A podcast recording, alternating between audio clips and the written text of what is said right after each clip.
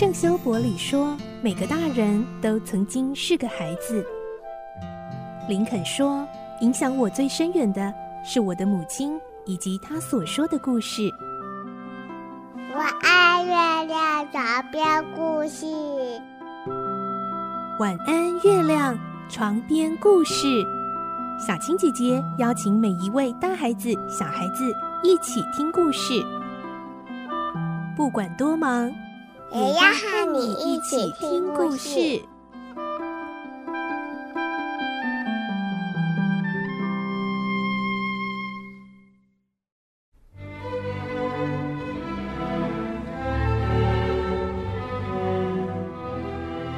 进入今天的节目，又到了我们好书推荐的单元喽。今天要来介绍的是一本绘本，由小山丘所出版的《最初是一颗核桃》。这个故事呢，不管它的内容或者是它绘本的画风，真的都非常的温暖。而且，我想，虽然它是一个国外的译本作品，可是在台湾呢，我相信很多的爸爸妈妈和小朋友读起来可能也有非常深刻的感受哦。而今天我们邀请到的就是这本最初是一颗核桃的责任编辑林芷安，芷安姐姐在我们的线上了。Hello，芷安。Hello，哎、小青姐姐好，那大朋友小朋友大家好。是，嗯，小青姐姐手上这一本最初是一颗核桃啊，它的封面呢就是一个爷爷拄着拐杖，然后手上拿着一颗核桃，在这个大树下呢，把它递给他的孙女。他的故事真的很感人哦。那小青姐姐这时那时候啊，先接到这个绘本。后来呢，看到我们今天连线的芷安姐姐这个编辑呢，在一个小学生的书的这个脸书粉专分享了她的编辑过程，哇，觉得很感动哦。所以呢，要请芷安姐姐今天来跟我们聊聊这本书，也聊聊她在编辑过程中的一些难忘的感受哦。那先请芷安姐姐跟我们稍微介绍一下，最初是一颗核桃这个故事大概在说什么呢？嗯，好。那这个故事呢，它是由艾米琼·帕科的的文字，然后呢，图呢是费利西坦·萨拉，那海狗房东翻译。嗯、那其实这个故事，其实看封面就会非常的明了，它就是一个祖孙的感情非常浓厚的故事，嗯、而且呢，也谈到关于家族历史或是移民啊、迁徙的这样子很动人的这个故事。那这个小女孩叫做艾米莉亚，她有一天在冬日早晨呢，发现，在起床的时候呢，发现床头柜上有一颗核桃。于是呢，他就兴冲冲的跑去找外公，要外公讲故事给他听。那于是呢，外公就开始娓娓道来自己在年幼时候跟跟全家一起迁徙的这个生命的故事。嗯，那在外公还是小男孩的年纪的时候呢，就和全家一起就是搬迁，整个离开这个熟悉的国度。那他因为有点舍不得离开自己这么熟悉的家园，所以呢，就就从这个窗外的树下树上呢摘下一颗核桃，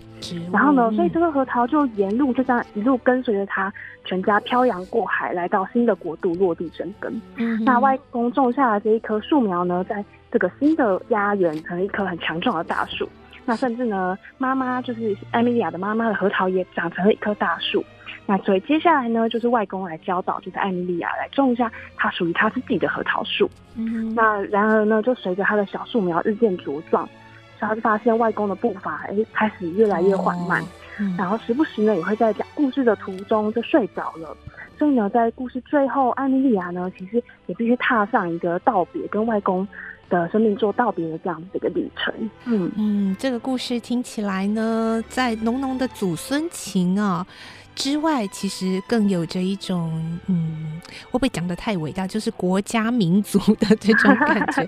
嗯，嗯，我觉得其实有，可以读得出来。嗯，对，因为其实整个人类就是不断的迁徙哦，不管是我们现在是怎样怎样的一个界限出来的一个国家，可是呢，我们其实都不断的在迁徙，在移动着。那像哦，我们台湾自己可能就有呃所谓的外省族群，那现在呢，更有所谓的新住民族群，嗯，所以呢，我觉得这样子的一个绘本，也是带我们用一个非常温柔的角度跟眼光来看看啊，在我们身边可能也是你自己这样的一个生命传承的故事。而且我觉得他用核桃，就是植物的种子哦，来比喻。那这个爷爷从他要离开的时候，就带了一颗核桃。那这个种子长出来会是什么呢？他换了一个地方，它长出来会不会就不是核桃了呢？那当然它还是核桃，可是它在不同的地方长出来会是。怎么样的核桃呢？我觉得这个作者用这样子的一个比喻哦，是非常的巧妙，而且呢，一点都不煽情哦。用核桃，用植物这样子一个很温柔的方式，诶，它迁徙了之后落地生根，它仍然长出来的还是核桃，可是它又不是原本那样子的一个核桃。那我们今天介绍的这本书啊，它的责任编辑芷安呢，呃，刚刚小青姐姐提到，她有在这个呃粉专呃阅读的粉专里头写了一篇推荐文，非常的感人哦。就想要接下来请芷安姐姐为我们分享，当初您在呃编辑这样的一个呃绘本的过程中，是不是有比较难忘的事情呢？好，那我可以来跟大家分享一下，就是在编辑的过程中，我、嗯哦、自己其实也跟我自己的生命经验有一些对照呼应。嗯，就是我当时是看到这本书，就是非常的喜欢。啊本身是因为我自己就很喜欢这个画者、画家，他的插画风格非常的温暖。那看了其实就很能去连接到自己的生命经验，那甚至是他的故事，其实你自己思索，或者说其实就可以跟自己的生命是有有有连接性的。嗯，比方说，其实。呃，像我自己啊，我自己的外公，他就是从国民政府时期就是迁来台湾的外省人，嗯，对，所以我们算是外省的这个后代。嗯，那所以其实我小时候就还蛮常在听，就是外公啊，他那时候他就说他会在当兵啊，或是甚至是迁徙来台湾的过程，或者是一些关于战争的故事。嗯所以呢，我当时就是有机会可以签到这本书的时候，我就非常的兴奋，就想到这个哇，没想到可以可以跟外公也可以有更多的连接，可以透过这本绘本，也可以就是哎、欸、给他看看说原来还有这样子的书。那可是比较可惜，就是有点天不同人愿，就是哦外公在那时候疫情最严重，就是三级警戒那个时候，就是因为意外，然后就因此离世。那其实那时候也是。一开始的知道接获这个消息，就是非常的沮丧震惊啊，因为毕竟在疫情期间，我也没有办法呃赶快赶回家安慰家人，或是能够家住团聚。嗯，那所以呢，就就只能也是透过在工作中，或者说透过其实也是透过这本绘本的力量，嗯、我我就可以好像看到，就是像那个小女孩，就是艾米莉亚书中的对这个小女孩主角一样，她就是。也是因为这样子的，呃，外公的离世的打击，嗯，那但是他发现他有一棵核桃，就是外公传承给他的这个核桃树，嗯，那他只要透过这个核桃发芽茁壮的过程，他就可以想思念起外公。那其实我也是有点就是用用这样的方式，就是我我至少我有这个绘本，是。我可以用这样的生命历程，就是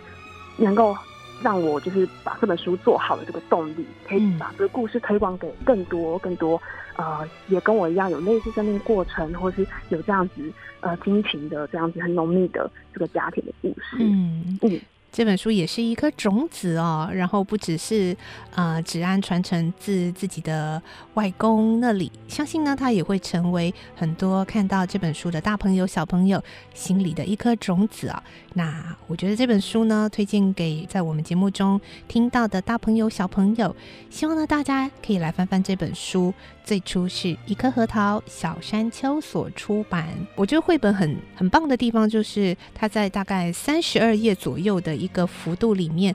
它带出来的可能是每个人都不一样的感受，每个人看完了之后，其实文字不会太多，然后图呢就是大概三十二页，可是每个人激荡出来的那种共鸣，还有后续的这种感受，真的都很不一样。尤其如果爸爸妈妈一起跟小朋友一起看，还可以延伸出很多很棒的亲子相处的共读的时光哦。嗯，而且我懂芷安刚刚有说看到。这个呃，作者他的这个画风，他的画风真的很温暖呢。因为现在其实像这样子的手绘风格，呃，就是应该说现在的很多绘本哦。就比较是电绘的风格了。那我觉得像这位作者，呃，就是菲利西坦萨拉，他用这样子的一个水彩画，然后铅笔色铅笔画的方式，真的非常的温暖，真的很带给人家那种回忆的温度。对，就是涌现出很多，而且他在里面也会运用比较多，呃，比较比如说在讲过去时代的时候，他就会用比较稍微昏暗一点的颜色，真的好像就朦胧的，对对对对对，有那种朦胧的感觉，嗯。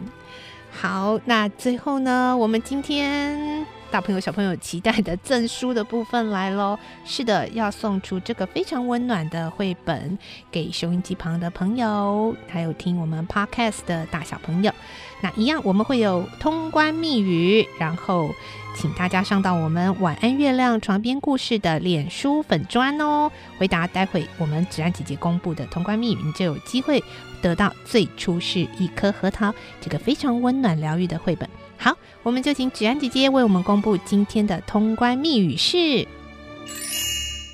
最初是一颗核桃。是是一颗哦，不是两颗哦，